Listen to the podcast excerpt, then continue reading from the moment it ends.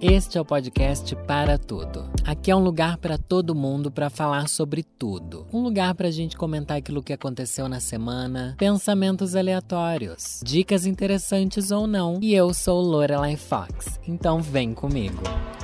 Eu tava descendo agora no Twitter para procurar aqui algum tweet que eu tenha reclamado de alguma coisa para fazer o quadro reclamando com Lorelai e acabei de ver uma pessoa que eu acho que ela não gosta de mim. Mas ao mesmo tempo eu não tenho nenhuma prova de que ela não gosta de mim, a não ser as paranoias na minha cabeça. Eu sei, isso daqui não é o podcast, é, é noia minha, da minha amiga Camila Frender. Mas, mano, quem não tem essa noia de que alguém não gosta de você gratuitamente, não, não, não tem, né? No caso eu tenho. Eu não sou essa pessoa que não tem, eu sou a pessoa que tem. E aconteceu, é que não dá para explicar, porque essa pessoa, ela é conhecida na, na internet, enfim. Mas daí toda vez que eu vejo essa pessoa online, tipo, algum post, alguma coisa assim, porque eu sigo ela, ela me segue, daí eu fico assim, nossa, essa pessoa não gosta mais de mim. Essa pessoa me odeia agora, acho que ela me odeia depois daquilo. Porque aconteceu uma coisa que na verdade eu, tipo, paguei um mico. E na verdade esse mico tá só na minha cabeça. E eu acho que essa pessoa me odeia a partir daquele mico. Só que ao contrário do tipo, ela nunca mais falou comigo, na verdade ela fala comigo normal, interage comigo no Twitter, no Instagram, e responde DMs e não sei o que, e pipipi, popopô. Mas eu tô sempre com aquela sensação de tipo, nossa, essa pessoa não gosta mais de mim.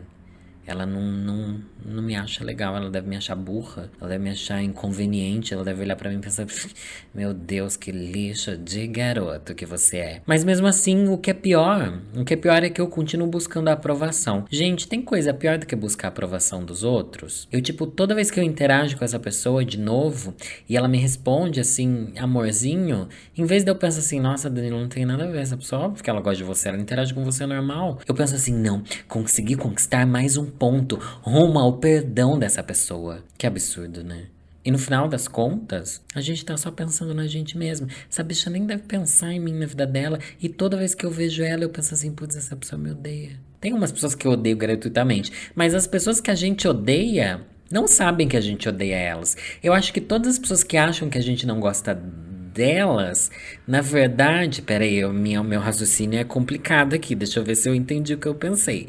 É, eu acho que toda vez que a gente acha que alguém não gosta da gente, na verdade é uma ilusão da nossa cabeça.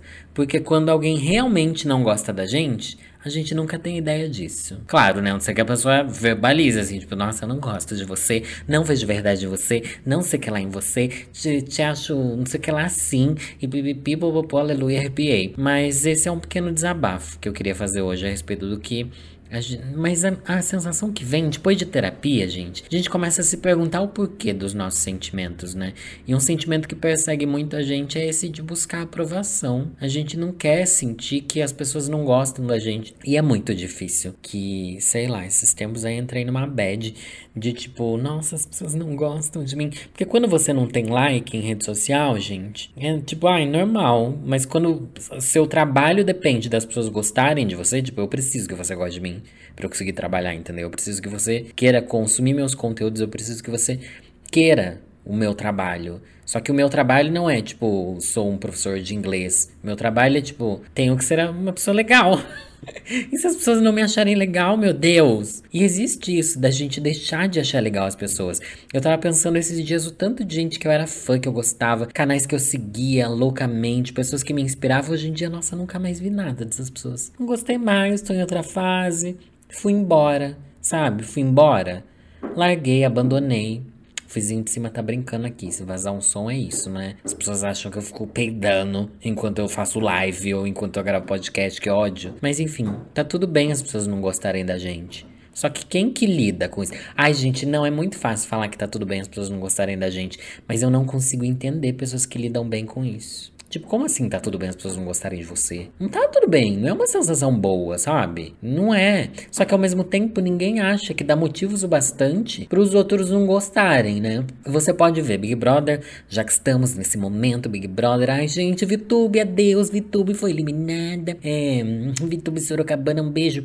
E então, é, no Big Brother a gente vê que as piores pessoas, mesmo elas, sempre acham que os outros vão gostar delas, porque a gente não tem noção de quem a gente é. A gente não tem noção de como os outros leem a gente. A gente não tem noção do que as pessoas enxergam na gente, do que a gente faz na realidade. Por isso que eu acho que é tão difícil a gente entender porque os outros não gostam da gente. E por isso que é tão difícil fugir dessa sensação de tipo, preciso agradar. Peraí, como assim eu não tô agradando? Só que existe aquilo, né? Existe a pessoa que realmente quer agradar e aqui, sei lá, querer agradar é muito ruim, né? É tão difícil isso. Eu, eu falei isso lá no desafio da autenticidade. A gente passa tanto tempo querendo encarnar esse papel de que os outros têm que gostar da gente que a gente deixa de ser quem a gente é. Falando de relacionamentos aqui, eu tive um namoradinho. Ai, gente, um namoradinho. Ai, que falta que faz um namoradinho, um nenenzão. Oh. Ai, um nenenzão aqui com a mamãe. E hum, que eu, eu amava muito, sabe? Eu já amei, gente. Ah, aquelas que. Ah, minha filha, na minha época eu amava e mamava. Hoje em dia não amo nem mamo, gente. ai, ai, eu rindo sozinha. Mas daí eu queria muito ser o melhor namorado do mundo. Eu queria ser o melhor namorado do mundo. É, e tentei ser.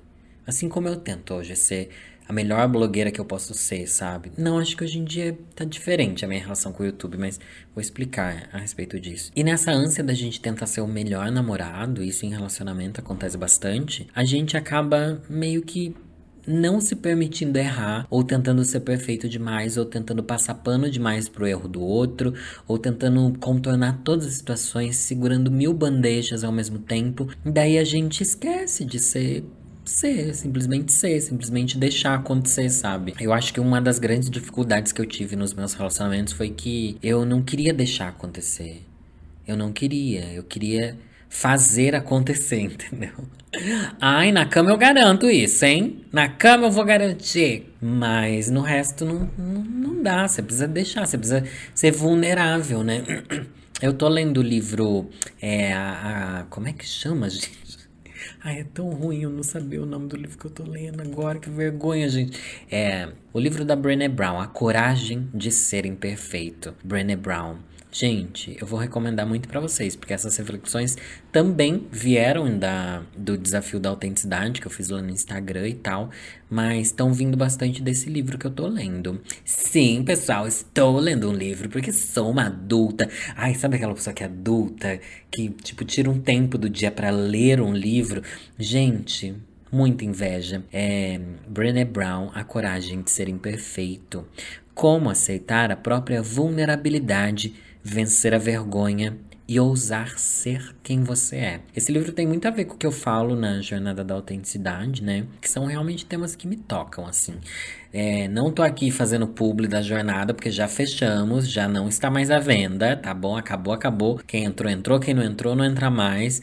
Mas, enfim, é, é muito parte de quem eu sou. E eu quero aqui fazer um pop-up, tá bom? Eu comentei isso no, no grupinho lá do Telegram, da jornada, com o pessoal de lá, e dei essa dica. Do jeito que eu tô gravando aqui o áudio. Deles falaram assim, nossa, parece que esse daqui é um episódio especial do podcast. Eu falei assim, nossa, realmente isso é uma dica boa pra eu dar no podcast. Vou dar a dica aqui para vocês. Você não consegue ler, né? Porque você você tá surtada aí na sua casa, né? Você não consegue ler, você você quer aproveitar todo o tempo que você tem disponível, você não consegue ficar parada. Você tá me ouvindo no podcast agora enquanto você faz alguma coisa. Porque não basta só sua mão estar tá ocupada, sua cabeça e seu ouvido tem que estar tá ocupado com outra coisa, né? Mas se você ficou ouvindo o podcast enquanto tá parado, isso é bem estranho, tá? Eu acho que o podcast serve para enquanto você está fazendo alguma coisa. Ou pra, pra ir dormir, né? Tem gente que faz isso aqui. Nunca sei se é um elogio. Gostem de mim, por favor. Mas enfim, voltando. Como que eu tô fazendo para conseguir ler esse livro? Que eu já tô na metade em três dias. Três dias eu tô na metade do livro. Tá? Chique. Entreguei. Mana.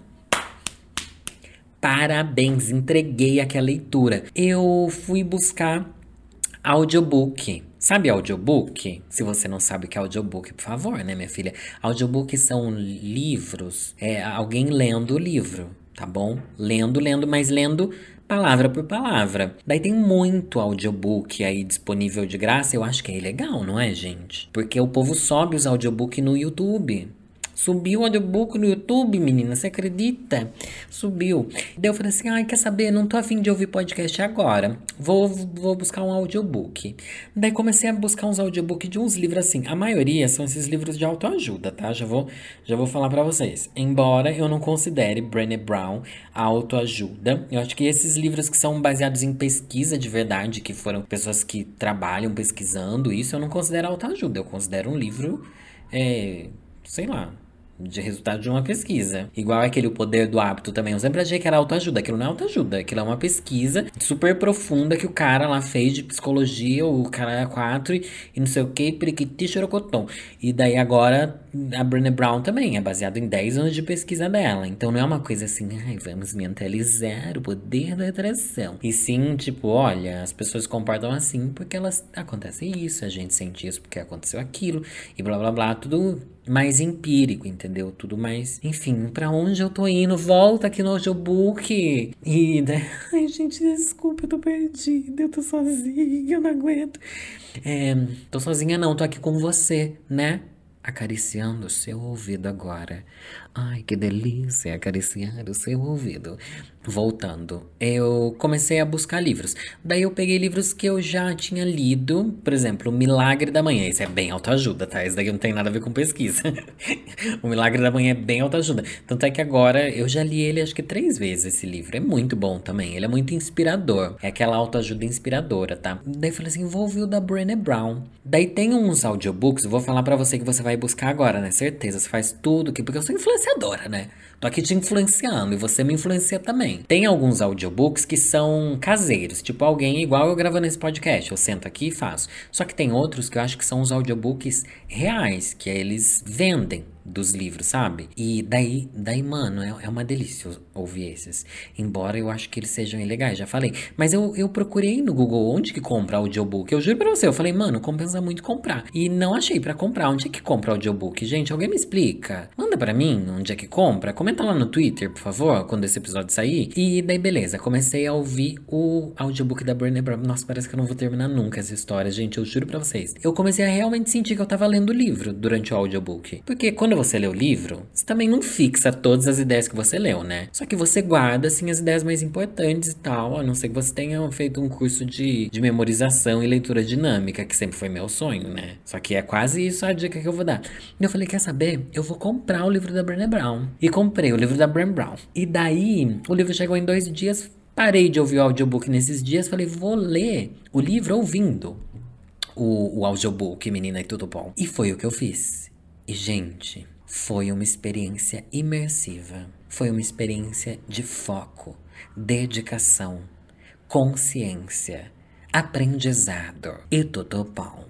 Porque, mano, você não se distrai. Você fica realmente dentro da leitura. Porque você está ouvindo alguém ler e e se você buscar o mesmo link que, que houve, eu acho que só deve ter essa narração do, da coragem de ser imperfeito. Se você buscar, você vai ver que a, a, a moça, a narradora, ela é profissional nisso, né? Óbvio. E Justamente por isso ela tem uma leitura perfeita e muito pausada. Então, lê devagar, sabe? E justamente por isso você se concentra. Então, ao mesmo tempo que eu ia lendo no papel, em vez de ter aquela voz na minha cabeça que é minha própria voz, estava a voz da moça falando. E eu consegui, tipo, mano, nossa, gente, juro pra você. Daí o livro tem nove horas quase de áudio. Daí você pensa assim: você tira uma hora por dia que você nem tá fazendo nada. Você não fica fazendo nada, né? Porque você é uma folgadona aí na sua casa. Eu também aqui tenho aquele dia que eu, quando eu vejo, passou, não fiz nada. Não fiz nada. Podia ter lido uma hora. E é isso que eu comecei a fazer. E por mais que demore um mês para terminar, você pega meia hora por dia e tal. E é legal também porque dá pra você contar quanto tempo falta e o quanto tempo já foi, sabe? E não aquela contagem de páginas que, que faltam. Quando você tá seguindo o audiobook, você realmente sabe exatamente o tempo que vai demorar. Então, se você tirar oito dias, ou oito horas de um dia, você termina um livro no dia. Ou se você pegar livros menores, né? Eu peguei esses que são bem grandes. Eu também ouvi aquele Mindset, comprei o Mindset também. Um, nossa, é incrível o livro Mindset. Posso até gravar sobre ele depois, tá? Eu tô procurando um audiobook, mas eu quero desses profissional. E isso que eu falei, eu procurei para comprar mesmo, eu não achei. Eu quero do livro da Michelle Obama, que eu já comecei a ler E não consigo, gente. Não consigo. Me distrai, eu quero. Sabe, a cabeça vai para outro lugar, eu tenho que reler a página inteira. E agora, ouvindo o audiobook com alguém narrando bonitinho, eu consigo. Às vezes eu pauso para sublinhar uma coisa, para fazer uma anotação, porque eu sou dessas que risca o livro inteiro, tá? O livro, além de eu riscar, hoje em dia eu tô nessa de colar aqueles post-it, fazer de tudo. Esculhambar. Só falta fazer um origami com o livro que eu tô lendo, tá? Vou fazer um origami aqui, cara. Mas essa é a dica. Óbvio que hoje eu vou pegar algum trecho do livro A Coragem de Ser Imperfeito, de Brené Brown para trazer aqui para vocês. Uma coisa que eu queria falar aqui é só assim um, um desabafo mesmo, tá? Eu nossa, tem muitas ideias que eu queria trazer aqui hoje que não tem absolutamente nada a ver com isso aqui. Então, pausa e vamos. Primeiro, tô muito irritada. Vocês devem saber que eu tô irritada porque Soul ganhou o Oscar de melhor filme, né? Tem lixo maior do que esse? Aquele filme é um lixo? Aquele filme é um filme forçado, a Pixar comprou isso. Não, o filme é bom, gente, só que é muito fraco. É muito mamão com açúcar. Mas é tipo, fica muito óbvio que é a, a história perfeita para todo mundo gostar né? É a história perfeita para todo mundo gostar, porque é o filme mais fácil de se entender da história da humanidade. É o filme que todo mundo vai se conectar. É igual aquele texto do Pedro Bial, o, o Protetor Solar, sabe? Brother and sister together we'll make it through. Nossa, eu devia ler o texto do Protetor Solar, né? Será que eu acho que agora. Ai, Brené Brown, acabou pra você. Agora eu vou ler o, o do Protetor Solar. Deixa eu ver. Protetor protetor solar Pedro Bial. Para quem não sabe, o Pedro Bial é filtro solar, né? Protetor solar, né? É, o Pedro Bial ele traduziu esse esse poema que é, ele é originalmente em inglês e Deixa eu ler aqui o que, tá, o que, que tá falando. Se não me engano, esse é um texto criado por uma propaganda. É, de 1997. Em 1 de junho de 1997, a jornalista Mary Schmidt escreveu uma crônica que ficou conhecida como Wear Sunscreen ou Sunscreen Speech para o Chicago Tribune, na qual incitava as pessoas a viverem sem arrependimentos e cujo tema seria um conselho que ela daria se alguém lhe perguntasse. No Brasil, Pedro Bial traduziu e apresentou o famoso texto Filtro Solar, no último Fantástico de 2003. Além de produzir o CD Filtro. Gente, teve um CD Filtro Solar agora, isso? Eu não tô acreditando que tem um CD Filtro Solar. Tá, o CD Filtro Solar da Sony Music, com este e outros textos com o mesmo mote, e também associou seu nome ao de Mary Schmidt, no livro Filtro Solar, da editora Sextante, de autoria da escritora e tradução do jornalista. Ai, que lindo! Então ele realmente ele, ele entregou aqui. O Pedro Bial foi muito esperto. Mas pelo que, gente, até onde eu saiba, esse era um, o texto de uma propaganda de filtro solar, não era? Será que compraram para para ser do filtro solar a propaganda, não sei o que? Eu acho que talvez, talvez. Será que eu vou ler? Será que, ai, gente, será que eu entrego isso daqui? É que ele é bem comprido e vocês não têm, não têm paciência. Eu peguei aqui de um, de um site, eu não sei se tá certo também. Tá aí outra coisa que eu gosto, viu? Eu gosto muito de livro porque daí eu, eu tenho certeza que aquilo ali é a verdade. Hoje em dia, com o fenômeno da internet, da grande mentira, que é essa rede social, porque a internet é uma mentira, é uma farsa, tá? A internet é uma ilusão, é um, é um acontecimento distópico, onde tudo que você tá lendo pode ser mentira. Eu tenho muito medo de ler uma poesia aqui, ler um texto, uma crônica, e no final das contas, aquilo não ser o original. Aquilo ser, ter alguma coisa mudada, aquilo ser de outro autor e eu não sabia, e você, você joga lá no Pensador. Qualquer um pode postar uma frase lá no Pensador, sei lá o quê. Aquilo lá é igual a Wikipedia, qualquer um pode mudar a informação de lá. Não é tão fácil assim, mas pode. E daí eu tenho esse medo, por isso eu gosto de, de fontes verdadeiras. Agora eu não vou saber se essa fonte é, é verdadeira. Eu, eu não sei. Tá, eu guardo aqui pra eu ler no final. Outra coisa que eu preciso falar pra vocês, tava falando do Oscar, né, gente? Entra lá no meu Instagram, arroba Lorelai, under, Lorelai, tá? Nem eu consigo falar direito às vezes. Lorelai, underline Fox. E veja a foto, já faz uns dias que eu postei, né? Porque a hora que você tá ouvindo isso daqui já passou faz tempo, o dia do Oscar. A foto que eu postei com os meninos do Diva Depressão, da gente apresentando o Oscar 2020. Os meninos têm no canal deles um um, uma live muito legal e icônica. A gente fez três anos já essa live. Nossa, gente, como o tempo passa, né, menina? E é justamente sobre isso que eu quero falar. Eu olhei aquela foto e foi o ano que a gente mais entregou look de Oscar, gente, que a gente apresentou a live do Oscar o ano passado. Esse ano a gente preferiu não apresentar por conta da pandemia e tal, né? Não é seguro ainda, não tá muito seguro para fazer esse tipo de gravação com tanta gente junta. Embora muitos canais tenham feito e tal, lá na Dia Studio a gente prefere não, não fazer isso no momento. E tudo bom, e tudo bem. Daí a gente postou a foto do ano passado. Só que, mano, parece que aquela foto faz décadas. Décadas. Eu sei que eu tô aqui repetindo o que todo mundo já pensou, o que todo mundo tem falado. Mas eu preciso falar para alguém, eu não falo para ninguém. Eu não me reconheci naquela foto, inclusive. Eu olhei para aquilo e pensei, gente, mas faz tanto tempo isso e não faz. Faz um ano. Foi o, ano, o Oscar do ano passado, que foi em fevereiro, foi antes de ter o lockdown aqui. E foi em fevereiro ou foi em janeiro ano passado? Eu lembro que foi numa data bem assim X. E foi o último, a última gravação que a gente fez juntos. O último bafo que teve. É, e nunca mais tivemos nada para fazer. E desde então todo mundo preso em casa. E parece que faz tanto tempo. Gente, eu olho pra minha cara no espelho. Eu acho que eu envelheci uns 5 anos em um ano de pandemia. E juro pra vocês, não tô zoando, tá? Não é um exagero. Porque eu reparo muito em pele e tal. Nossa, a flacidez no meu rosto tá muito maior. Muito. E também tô tomando men menos sol, né? A pele começa a ficar diferente quando você toma Embora faça bem, né?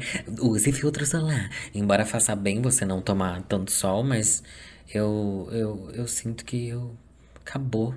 Sabe, acabou. Esses dias eu postei no, no Twitter assim: nenhum livro de autoajuda preparou a gente para isso. Foi o que eu postei lá no Twitter sobre sobre isso. Porque eu, eu tô nessa fase, né, que eu tô lendo esses livros de autoajuda que na verdade não são autoajuda e, e são, porque eles ajudam a auto, né? A auto fica muito ajudada por, por esses livros. Mas daí eu refleti assim, nossa, toda essa literatura, toda essa, essa coisa autoajuda, não sei o que lá, e ninguém esperava por isso. Nada de. Nenhum desses livros deu conta. Nenhum deu. Nenhum livro de atenção plena, nenhum livro de meditação, nenhum livro de, de sei lá do que, nem nada deu conta disso que a gente tá vivendo. E eu fico me perguntando de verdade quais são as, as cicatrizes que isso vai deixar na gente, sabia? Eu penso assim, porque eu sei que eu nunca mais vou ser o mesmo depois desse um ano preso em casa, minha visão da vida mudou completamente. Espero que a sua também. E não vou dizer que, ai, aprendizados. Não, é tipo, gente, tudo, tudo pode dar errado, é basicamente isso. É basicamente isso. Eu postei nenhum livro de autoajuda preparou a gente para isso e vocês responderam. Então vamos reclamar com Lorelai. Reclamando com Lorelai. Eu, underline Calé, falou. Amigo, nem minha psico sabe ajudar nisso, acho. Acho que ela chora antes de toda a sessão. Gente, ninguém sabe o que falar. Às vezes minha, minha psicóloga também fala assim, é, não tem o que fazer, porque não tem o que fazer. A gente não sabe nem como a gente vai reagir uh, com o passar do tempo, né? Não tem. William falou assim: sim, o doce veneno do escorpião. Gente, vocês são da época do doce veneno do escorpião? Porque é capaz de que tenha gente que me siga que nem sabe o que, que é isso. Isso daí é o título do livro da Bruna Surfistinha. O povo hoje em dia sabe quem é Bruna Surfistinha? É que ela foi na Fazenda, né? Daí muita gente sabe. Mas tem muita gente que. E aquele livro é bom, viu? É uma história que te deixa curioso. Já li esse livro, inclusive, quando era adolescente. Mas muito, muito bom e tudo bom.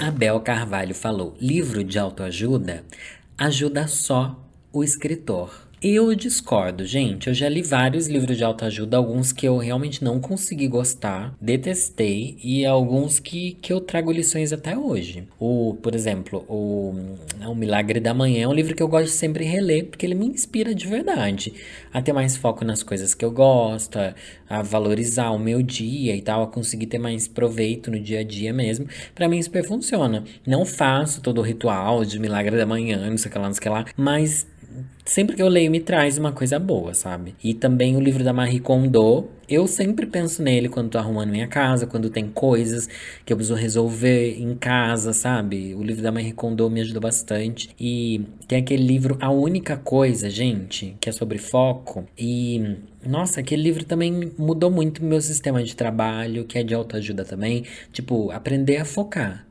Resolva a única coisa, a coisa mais importante do seu dia. Então tem vários assim, claro que de todos, você nunca vai extrair 100% dele. Você pega uma lição ou outra que funcionou para você. E realmente tem algumas que eu aplico na minha vida há muitos anos, igual a da Marie Kondo, faz anos já que eu li, e até hoje eu tenho aquilo na minha mente. Tipo, ah, eu vou manter comigo as coisas que me deixam felizes. As outras, não tem por que eu guardar, entendeu? Às vezes você guarda porque é caro, às vezes você guarda porque foi um presente, às vezes você guarda porque por N motivos, mas a, coisa só te acumula e toda vez que você olha para aquilo, você quer morrer. Você quer morrer e você quer matar, né? Você quer matar quem te deu aquele entulho.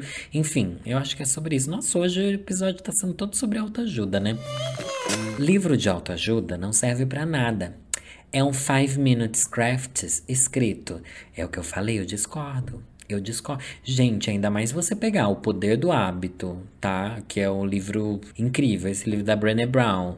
São livros baseados em, em estudo científico, tá? Eles são pautados em evidências. Não é igual, tipo, se você não gostou do Milagre da Manhã, eu até entendo, porque ali é baseado na história da vida da pessoa que ela acha que deu certo para ela, beleza? Mas quando tem ali uma pessoa que é um cientista que estudou aquilo e trouxe ali os dados para você, fica meio, né, impossível. Danilo Condé falou: E se tivesse existido algum, teria realmente preparado? Não confio. Nossa, outro que não confia.